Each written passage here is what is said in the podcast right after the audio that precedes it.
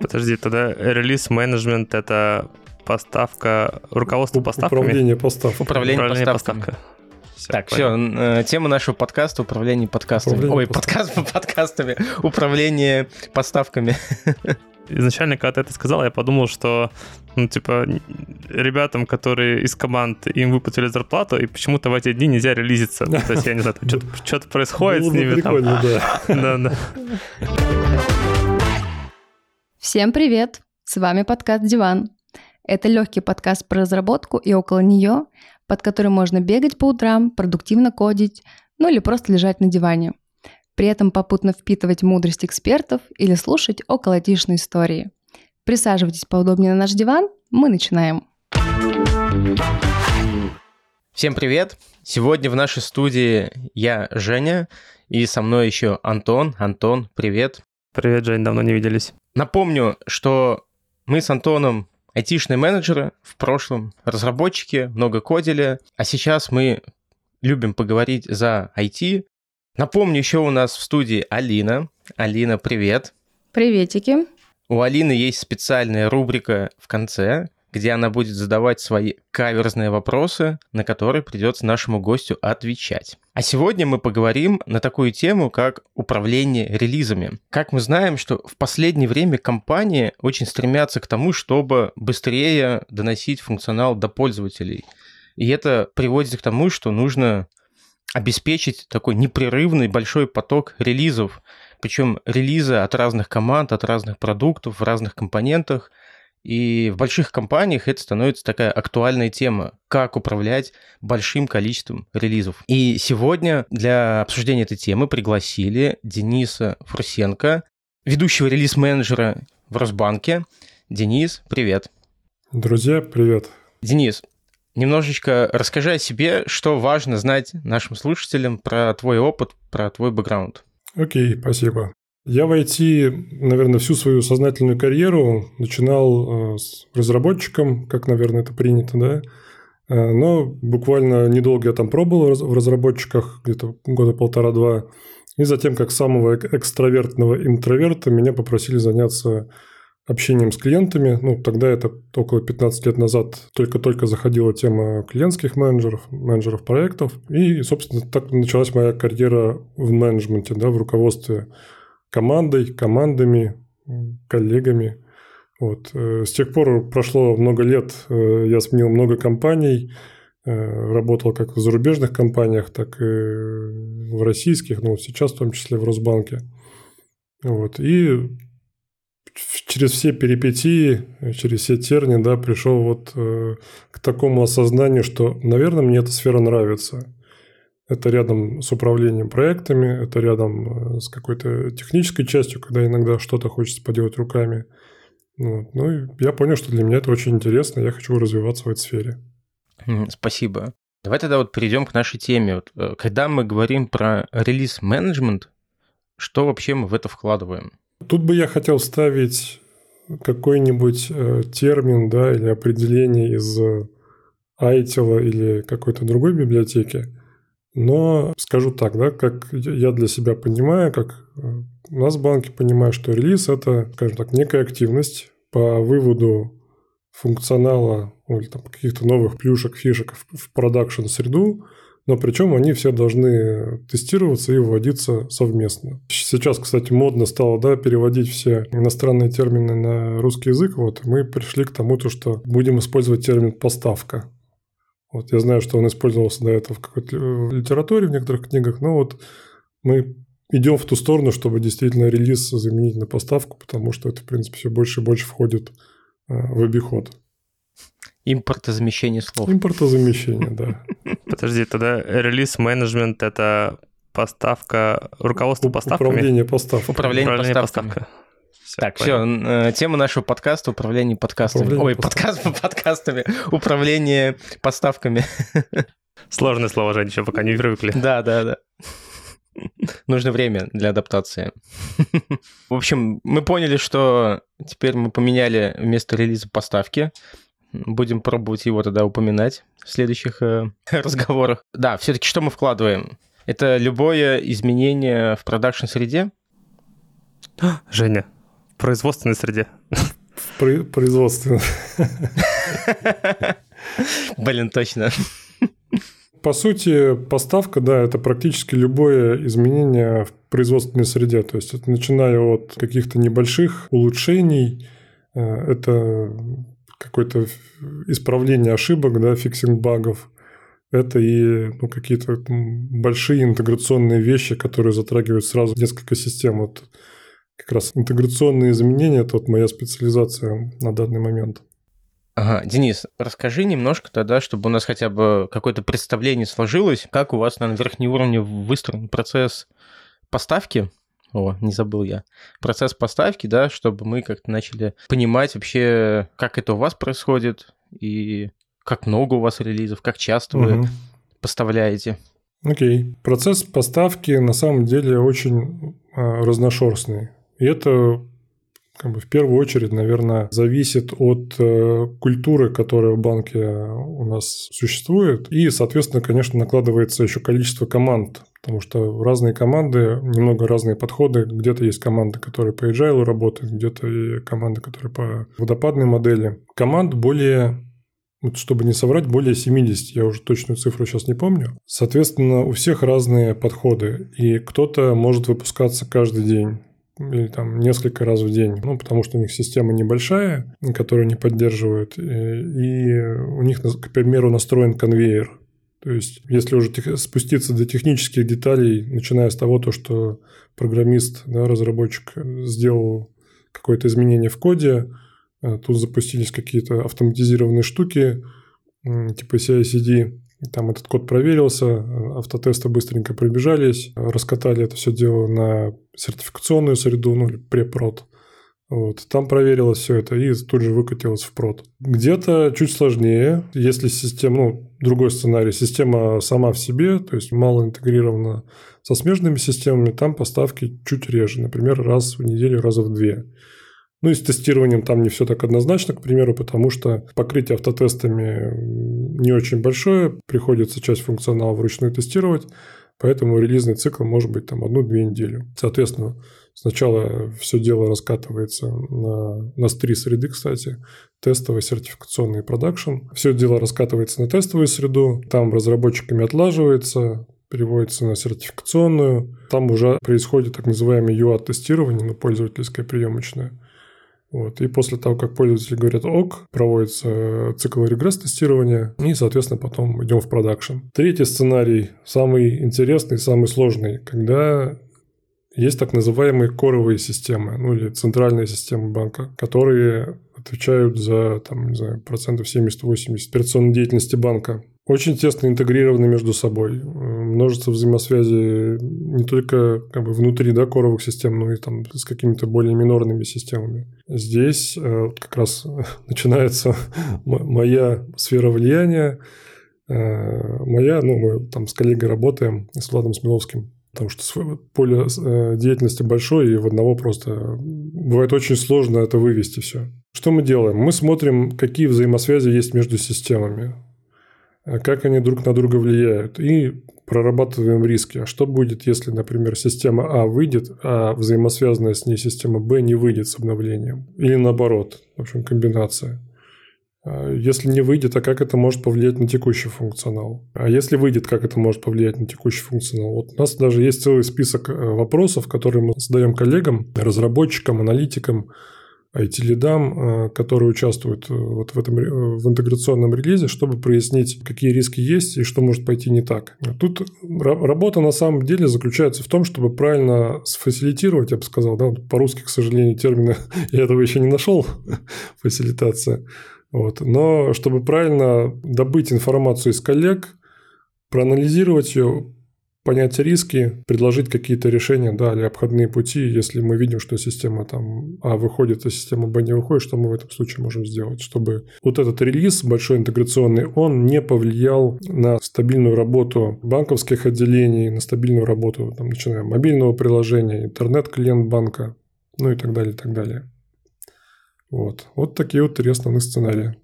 Угу. Ну, то есть, по факту, как я понял, что вот именно релиз-менеджеры, они больше участвуют там, где э, очень высокий риск влияния на функциональность вообще всего банка. Это такие core-компоненты, да, которые надо скоординировать и понять, как, чтобы релиз прошел гладко, при этом там автоматизации не так много, да?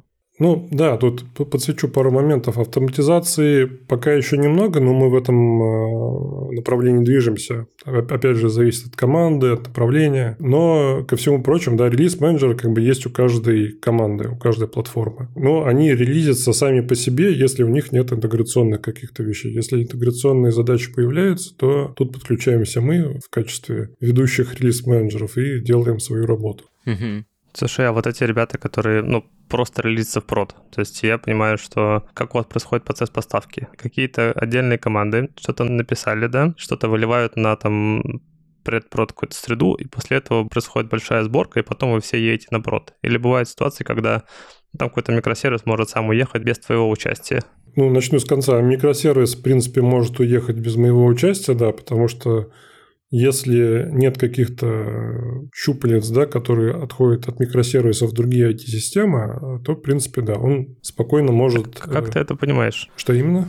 Что нет щупалец, ну, то есть, что он изолированный, насколько он изолированный? Тут, на самом деле, мы даем на откуп командам, ну, если спуститься в технику, да, угу. любое Может... изменение – это таска в Jira у нас, да, там зада... тикет, тикет ага, задача ага. в Jira. И э, аналитики, разработчики на старте задачи, на старте этого изменения, они понимают, то есть вот у них есть задача, и они понимают, что, ну, скорее всего, эта задача, она атомарная, то есть она сама внутри себя, и воздействие, то есть какой-то обмен данных с другими смежными системами или там что-то еще, да, какое-то взаимодействие со смежными системами не предполагается. Поэтому условно там у нас есть поле интеграционная доработка, там либо да, либо нет, оно не заполняется. Но если команда понимает, что угу, мы делаем эту задачу, и изменения в этой задаче повлекут в себе изменения, ну, там, API, к примеру, да, сообщения между системами, повлекут за собой изменения в мобильном приложении или там в работе системы колл-центра.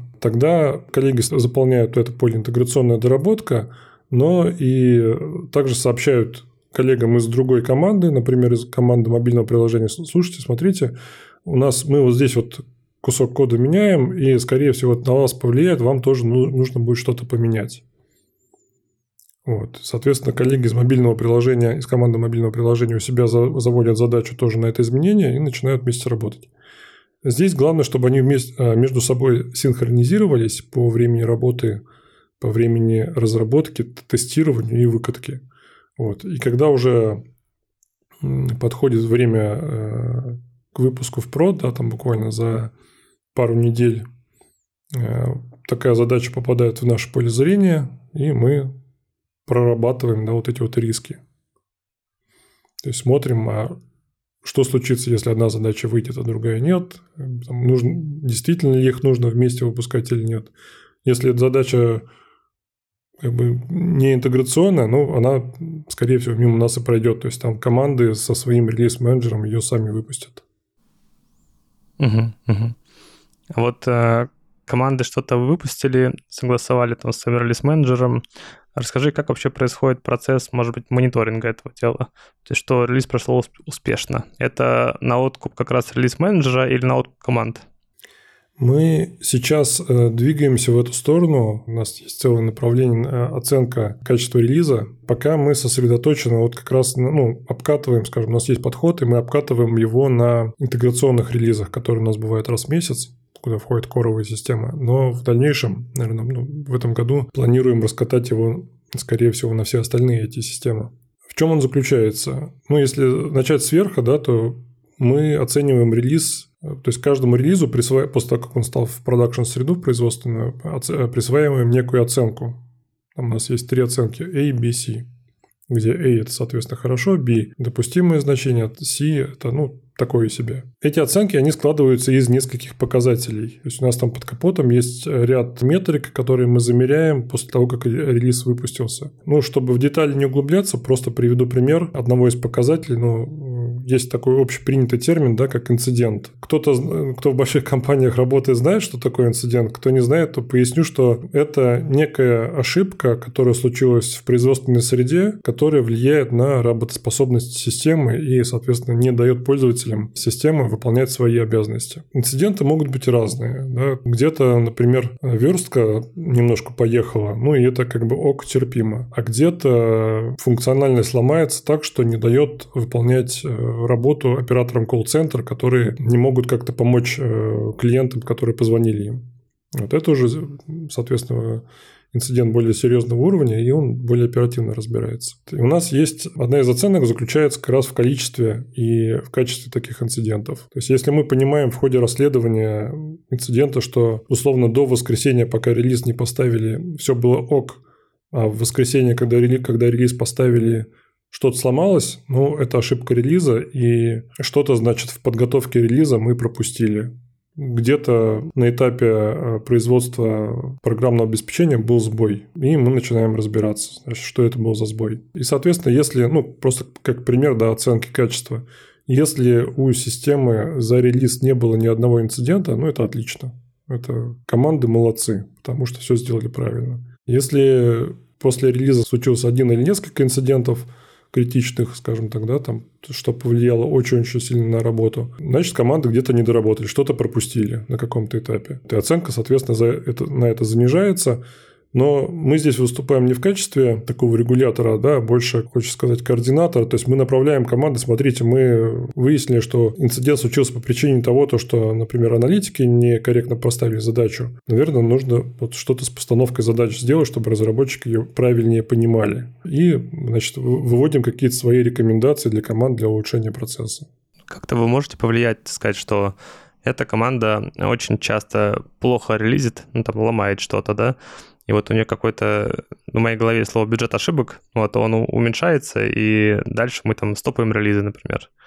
Или вы только подсказываете, как лучше делать? Тут, да, очень хороший вопрос, потому что здесь большое влияние на самом деле оказывает культура компании. Э, вот этот нюанс заключается в том, что команды вольны сами принимать решения, так, прислушиваться к нашим рекомендациям или нет. Вот. Но если мы видим, что, к примеру, мы рекомендации даем, но команда не делает, и количество ошибок продолжает расти, мы этот вопрос, конечно же, можем эскалировать на уровень директоров, ну, опять же, посоветовать директорам повоздействовать, скажем так, более твердо да, на команды, чтобы они свой процесс немножко исправили и обратили внимание на наши рекомендации. А как ты вообще видишь э, изменения в вашем процессе такие, чтобы, ну, как-то любой менеджер говорит, что он создает команду, и потом из нее должен уйти, чтобы он был ей не нужен.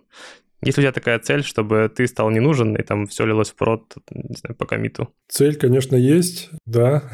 На самом деле, я бы даже сказал, что есть такое видение, что вот ведущий менеджер релизов, интеграционных релизов, с одной стороны, это такая тупиковая ветвь, потому что, по идее, если процессы все выстроены, то команды должны будут сами ну, и процессы выстроены организационно, и там, техника настроена, да, CI-CD, конвейеры, автотесты. К этому можно прийти. Но это долгий путь, он требует какого-то времени. У нас есть план по этой работе, он ведется. Не скажу, что это там ближайший год-два даже, но он ведется. Но для себя задачу вижу сейчас в том, чтобы помогать командам, да, расти, скажем так, организационно, взращивать осознанность, то есть понимать, что если вот эта задача интеграционные воздействуют и взаимодействуют с другими системами, что нужно самому взять и пойти с коллегами из другой команды договориться. Чтобы не кто-то сверху приходил в виде релиз-менеджера, а чтобы люди сами понимали, что вот, вот эти вещи нужно проработать. Здесь риски, оценить, как будет э, функционал воздействовать на текущий функционал, который в продакшене уже есть, и самим все это делать. Поэтому да, есть цель, глобальная мечта, чтобы оно все работало само, но пока помогаем вместе с моим коллегой командам это делать.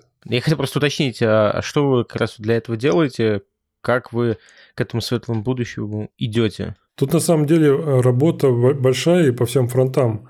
Потому что, ну, как я упоминал, да, очень много команд с разными технологиями, с разными подходами. Мы сейчас стараемся унифицировать как минимум подходы к разработке и технологии. А, ну, нет, технологии, конечно, не унифицируем, я имею в виду а, внедрение всяческих конвейеров, а, там, CI/CD, pipeline'ов, автотестов и так далее, и так далее. Мы начинаем, начали с core'овых систем – И э, сейчас выстроили такую схему, что команды перестраивают, ну, один из первых шагов команды перестраивают рабочие процессы внутри Jira проектов, чтобы они были более-менее универсальны друг для друга. Э, следующие шаги видится это выстраивание э, стратегии тестирования. Но вот это тоже ведет к тому, то, чтобы да, унифицировать подход и более уникально, скажем так, подходить к процессу производства. Э, затем есть еще процесс по так называемой техассессмент, технической оценки команд. В чем суть, если коротко, это относительно небольшой опросник, где члены команды поясняют, какие технологии они используют, как они видят вообще свою команду, какие процессы у них в команде есть. И по результатам этих ответов э, мы с коллегами, у нас там порядка, наверное, 10 человек вот э, в отделе, мы им каждый со своей стороны, со стороны управления релизами, со стороны э, управления тестированием, со стороны DevOps, аналитики. Рекомендуем, что можно такого сделать, чтобы поставки были чаще, качественнее, чтобы процесс был более прозрачным, как для них, для самих, так и для вновь пришедших членов команды, так и для заказчиков да, со стороны бизнеса. Просто как пример приведу, есть там условная команда А и Б. У команды А есть пространство в Confluence, где они ведут, складывают все аналитические изыскания свои и складывают, например, релиз notes, так называемый, описание того, что произошло нового в релизе в поставке. Команда B этого не делает. Ну да, у нее есть пространство в конфлюенсе, но там что-то другое. Может быть, какие-то схемы, mail диаграмм, описание API, вот, но оно не очень понятно и для заказчика, для бизнеса особой ценности не несет. И когда новый человек приходит, он тоже теряется. Что в команде происходит, куда сходить, у кого что спросить, непонятно. Соответственно, мы выдаем рекомендации команде Б и через полгода еще раз приходим и смотрим, что они поменяли. Вот такие шаги мы делаем для улучшения. На уровне там, стратегии IT как-то это у вас есть такие цели, или это больше там вот, э, допустим, твоя там заинтересованность как релиз-менеджера это улучшить? Или это прямо там, может быть, в рамках стратегии IT вы стремитесь к тому, чтобы там команды были как раз там э, адаптивные, унифицированные с точки зрения там подходов разработки?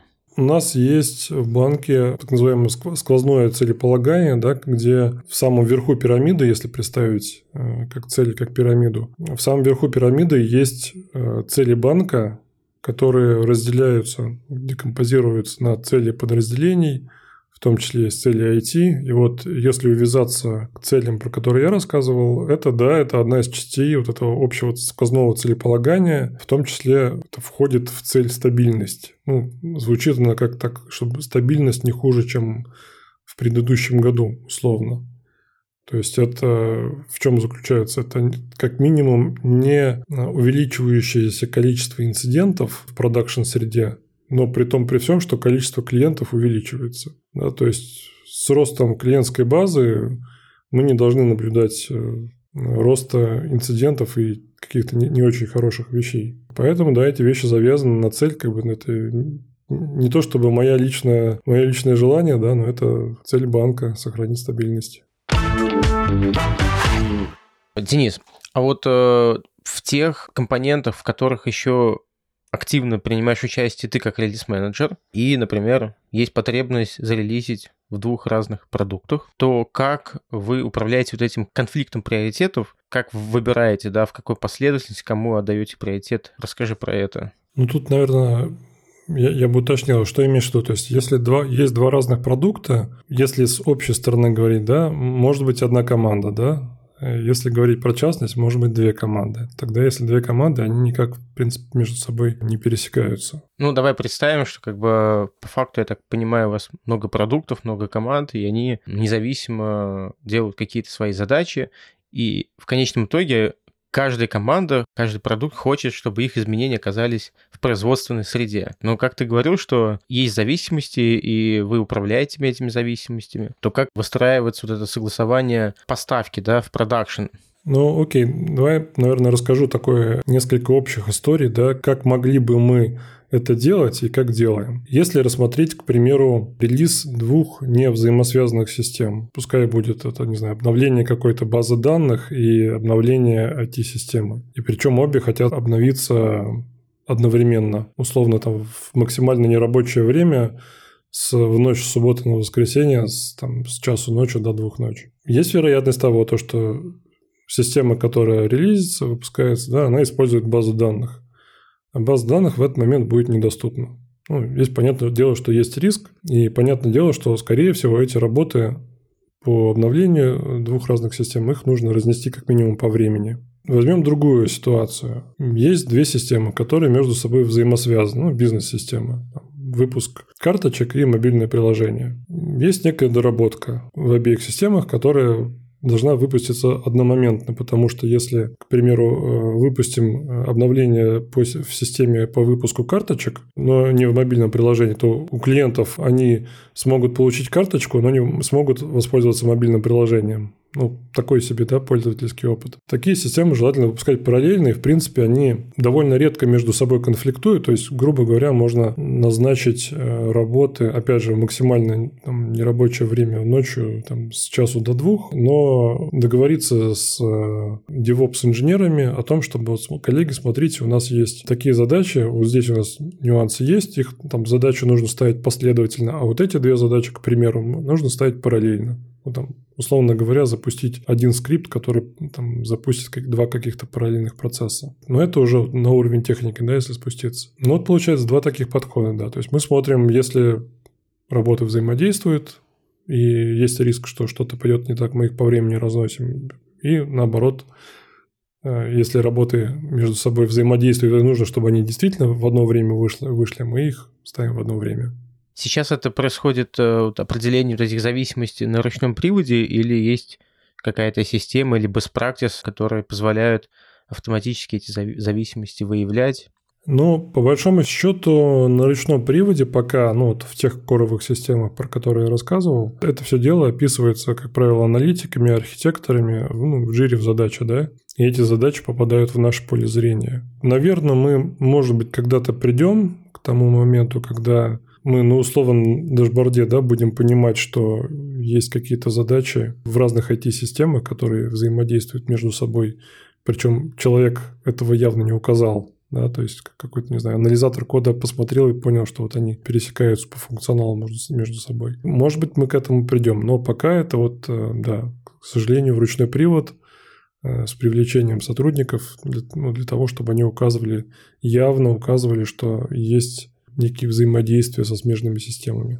А какие тебе для этого нужны компетенции или, в принципе, какие компетенции нужны релиз-менеджеру? Здесь, да, хороший вопрос. А, здесь, на самом деле, можно много и долго разговаривать, потому что если посмотреть, скажем так, на релиз-менеджера, не привязанного к компании, я бы сказал в первую очередь, что ну, базовые понимания CI-CD, конечно же, то есть как э, происходит компоновка, поставка релиза, базовое понимание работы баз данных.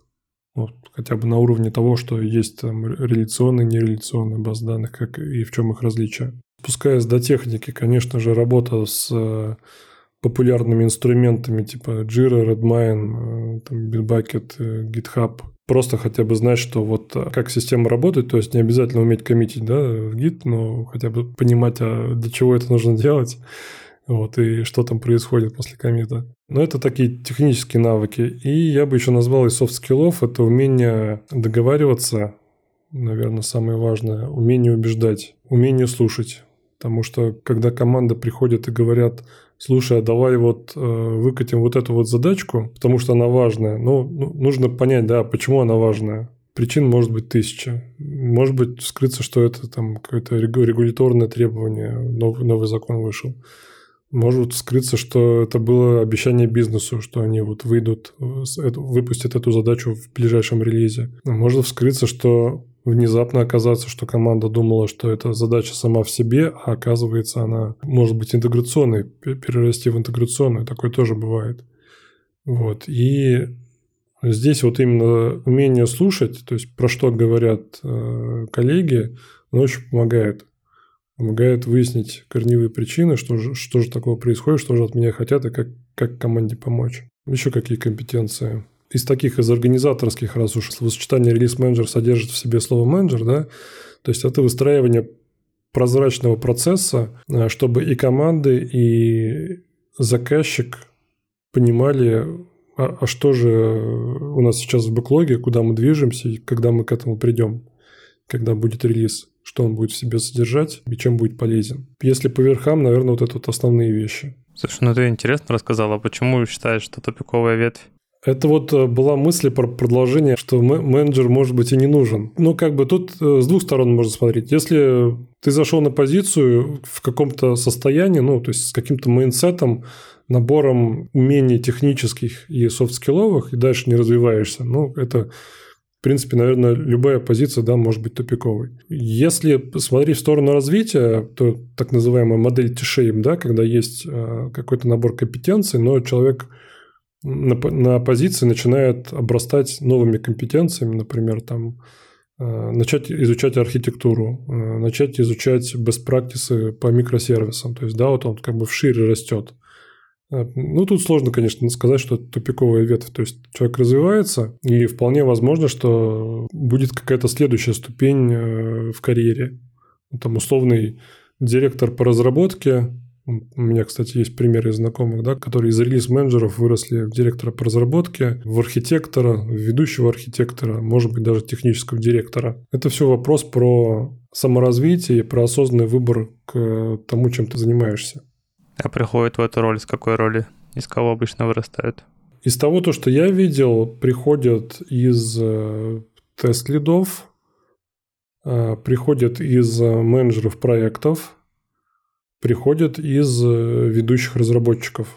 Ну, то есть, либо человеку предлагают, слушай, вот у нас выстраивается такой процесс, да, давай ты будешь заниматься управлением поставками либо просто так исторически складывается, что вот, например, у нас есть ведущий разработчик э, Даниил, сам по себе взял вот такую активность. Ну, потому, просто потому, что в команде кто-то должен был это делать. Ну, не дали им выделенного релиз-менеджера, он этим занялся сам. У него половина времени уходит на то, чтобы там покодить, а половину времени он занимается тем, чтобы подготовить и проверить релиз. Что должно заинтересовать меня как разработчика, что я пошел в релиз-менеджеры?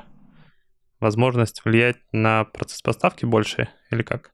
Ну, тут бы я сказал, что насильно мил не будешь, да, то есть, наверное, у человека, в принципе, должна быть склонность к самоорганизации, склонность, э, ну, интерес, да, в том, чтобы вокруг себя навести порядок. Поэтому, ну, если условный разработчик считает, что кто-то за него это должен делать, ну, тут сложно, наверное, человека будет переубедить. Вот, но если человек видит, и ему хочется жить, видит, что порядок можно навести, ему хочется жить, скажем так, э, в хорошей среде, где все понятно, все настроено, плейны работают, автотесты запускаются, то почему бы этим не заняться, да? То есть внутренний такой стержень, я бы сказал, который э, двигает человека в эту сторону, ну, сложно его развить извне, да, он должен как-то вот, наверное, от рождения должен присутствовать.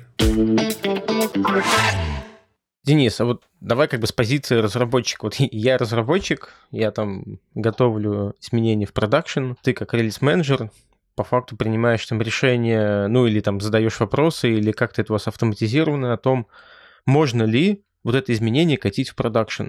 Вот как ты понимаешь, что это изменение можно катить. Давайте я, наверное, тут немножко обобщу свой опыт, да, и э, там, не только же с текущего места работы, но и из предыдущих. Расскажу, как это было. Ну, то есть, да, должны быть так называемые quality гиты, по-русски там, ворота качества. Очень не нравится мне этот термин, но пускай будет. А, а мне очень нравится, когда, знаешь, это 502 bad gateway, плохие ворота. Плохие вот ворота, да. Тут немножко, конечно, при, приходится спускаться в формализм и в бюрократию, да, то есть э, есть э, технические вещи, на которые мы смотрим. Но понятно, что релиз-менеджер не всегда может окунуться в код и понять, что действительно там э, все пройдено. То есть первый quality gate я, я могу назвать, наверное, это код-ревью все-таки, да, когда разработчик сделал нек, некое изменение, сделал комит, и его коллеги просматривают код на то, насколько он, в принципе, там корректен, соответствует стандартам, прочим критериям приемки там, в условной команде. Если есть, да, тут ветвление может быть некий автотест или там проверка на безопасность какими-то инструментами, как вариант. Со стороны тестирования, да, есть э, quality gate, который смотрит, а вот это изменение, вот эта задача, она реализованная, да, она соответствует тому, что хотел пользователь, что хотел заказчик.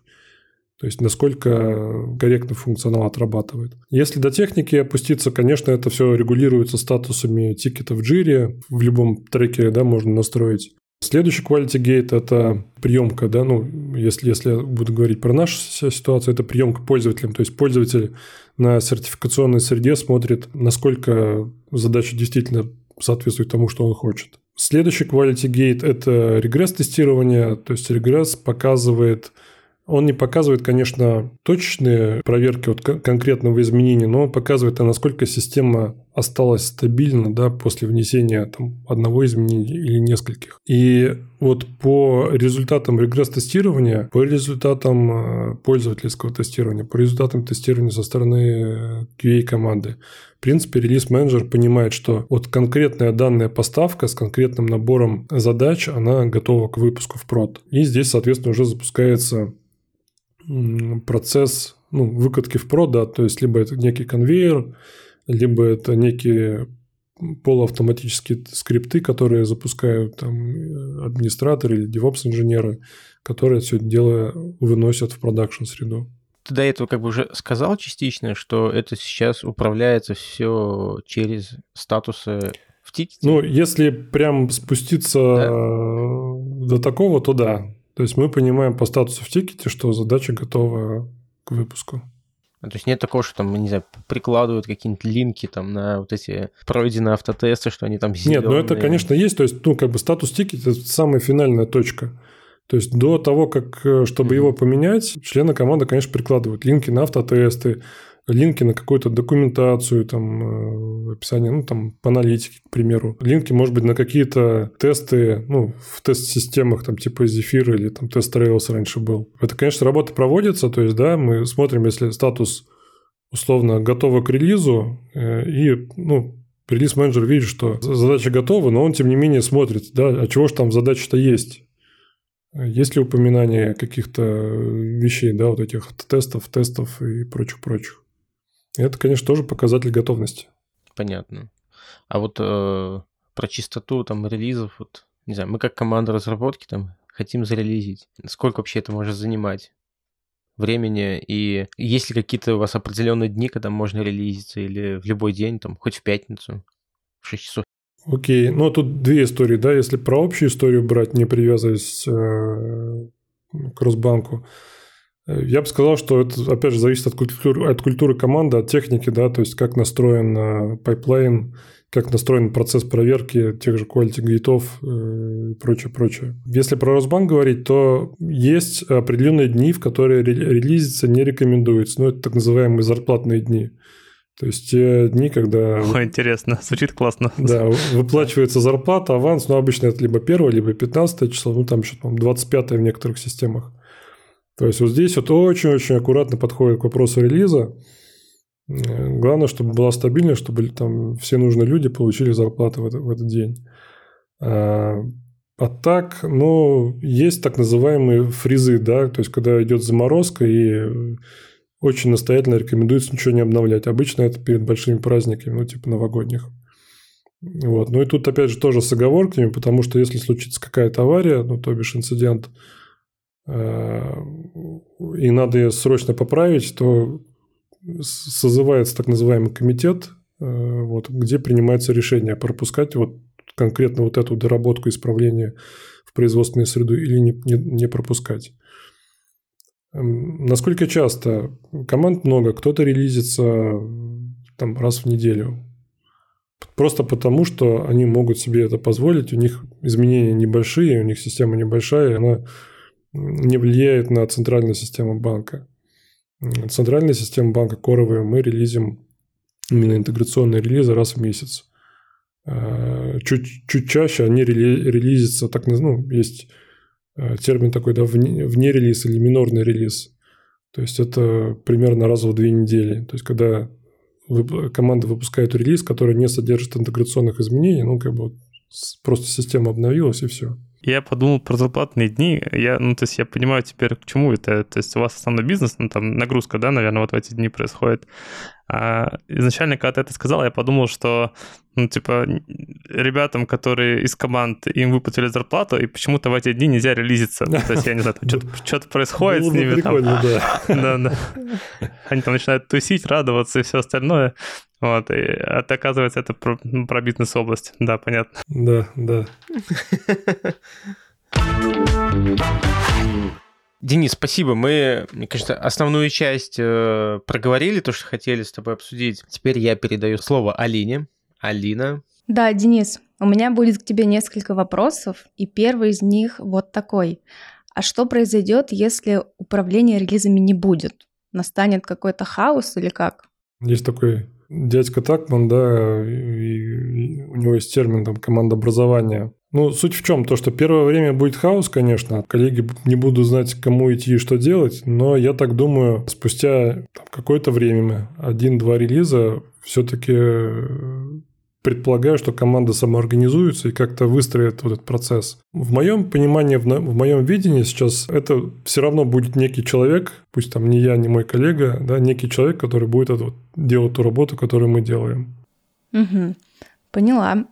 Слушай, а что для тебя самое сложное в этом всем процессе? Как ни странно, это такая софт-скилловая вещь, да, заставить э, коллег иногда договориться между собой. Потому что, ну, просто приведу пример ситуацию. Необходимо выпустить доработку по требованию э, Центробанка, и коллеги начинают спорить там, по архитектуре, а как ее делать правильно. Кто-то говорит, а давайте делать вот так, а другие говорят, нет-нет, будем делать вот так. Вот. А если ты еще не понимаешь в архитектуру, ну, там, совсем в технические детали, да, тут задача усложняется кратно. И нужно прибегать ко всяким техникам, там, фасилитатора, иногда и манипулировать, ужас-ужас, чтобы коллеги между собой договорились приняли какое-то единое решение, правильное. Вот, вот это, наверное, одна из самых сложных вещей. Ну да, все люди разные, как бы все смотрят со своего ракурса, и кому-то кажется, что так лучше, кому-то по-другому. Да, хорошо. А что, наоборот, больше всего тебе нравится или, там, не знаю, дается легко, и ты от этого прям кайфуешь? Интересный вопрос, от чего я кайфую, да? Ну, я бы сказал то, что не то, чтобы это процесс какой-то, это вот э, факт свершения. Когда происходит релиз большой интеграционный и тишина в чатиках. Админы отписались, все поставили. Затишье смотришь, после бури, да? За, да, и ты смотришь, час тишина, два тишина, три.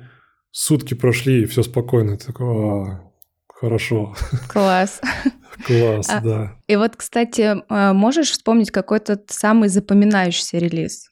Ну, наверное, да, потому что это, был, это было пару лет назад. На, мы релизили систему перед 9 мая, и просто там заказчик пришел где-то за пару недель и сказал, слушайте, вот у вас там в системе есть дашборд, его делала предыдущая команда, они сделали его вообще вот по техническому заданию точка в точку. Вообще, ребята, к ребятам вопроса нет.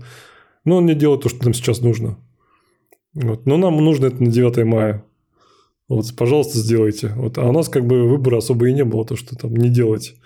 Потому что заказчик со стороны гос, ну, госорганов. Вот, и было довольно жарко. Э, там пришлось многих разработчиков привлекать, как-то перестраивать работу, менять приоритеты. Вот, но, тем не менее, мы справились. Класс. И последний вопрос. Название нашего подкаста The One. Dev — это про разработку. The One — это единственный избранный. И в связи с этим вопрос.